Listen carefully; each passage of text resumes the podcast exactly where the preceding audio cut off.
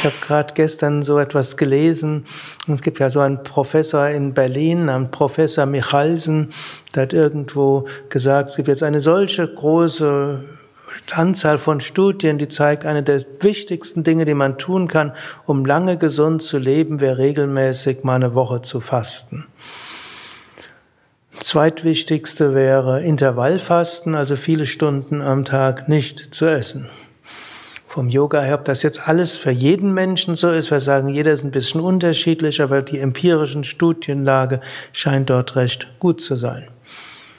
Gut, ich will ja jetzt nicht sagen, dass ihr jetzt die nächsten Tage hier nicht essen dürft. Wir haben weiter genügend Essen, um euch in Versuchung zu führen oder um euch mit tollem, positiven Essen zu versorgen. Aber wir können diese Zeit auch bis Ostern nutzen und jetzt gerade die nächsten Tage, wo ihr ja schon hier seid, nutzen. Was gibt's vielleicht, was ich an Ballast ablegen könnte? Manchmal macht man Dinge, die nicht notwendig sind. Manchmal glaubt man, ich brauche noch das und das und das. Manchmal und so weiter. Und manchmal können wir auch sagen, es ist mal gut, loszulassen und zu verzichten. Und wenn wir vieles loslassen und vieles verzichten, dann kommen wir mehr zur Essenz hin, was unsere wahre Natur ist. Und die Yogis haben mir das optimistischste Mensch in Weltenbilden sagen, tief im Inneren ist alles, was wir brauchen.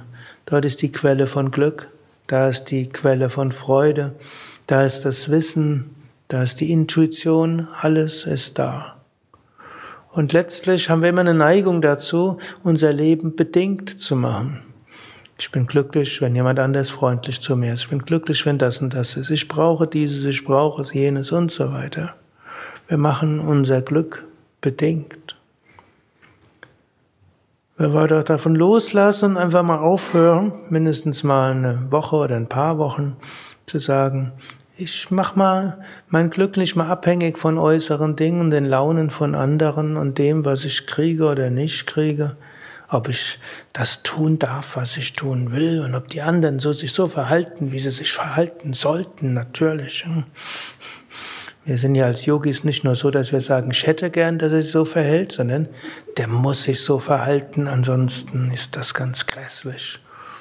Wie kann der nur? Hm?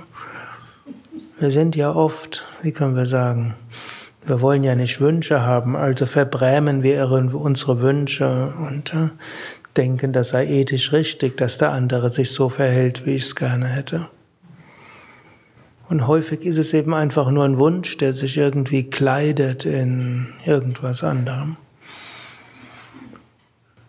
Fasten würde heißen, wir machen mal auf, unser Glück abhängig zu machen von unseren Vorstellungen, wie andere sich zu verhalten haben und so weiter. Und wir gehen tief nach innen, erfahren das Glück hier, dehnen unser Bewusstsein aus, erfahren das Glück dort und stellen fest, andere sind auch dann gut, wenn sie nicht das tun, was wir glauben, was sie tun müssten.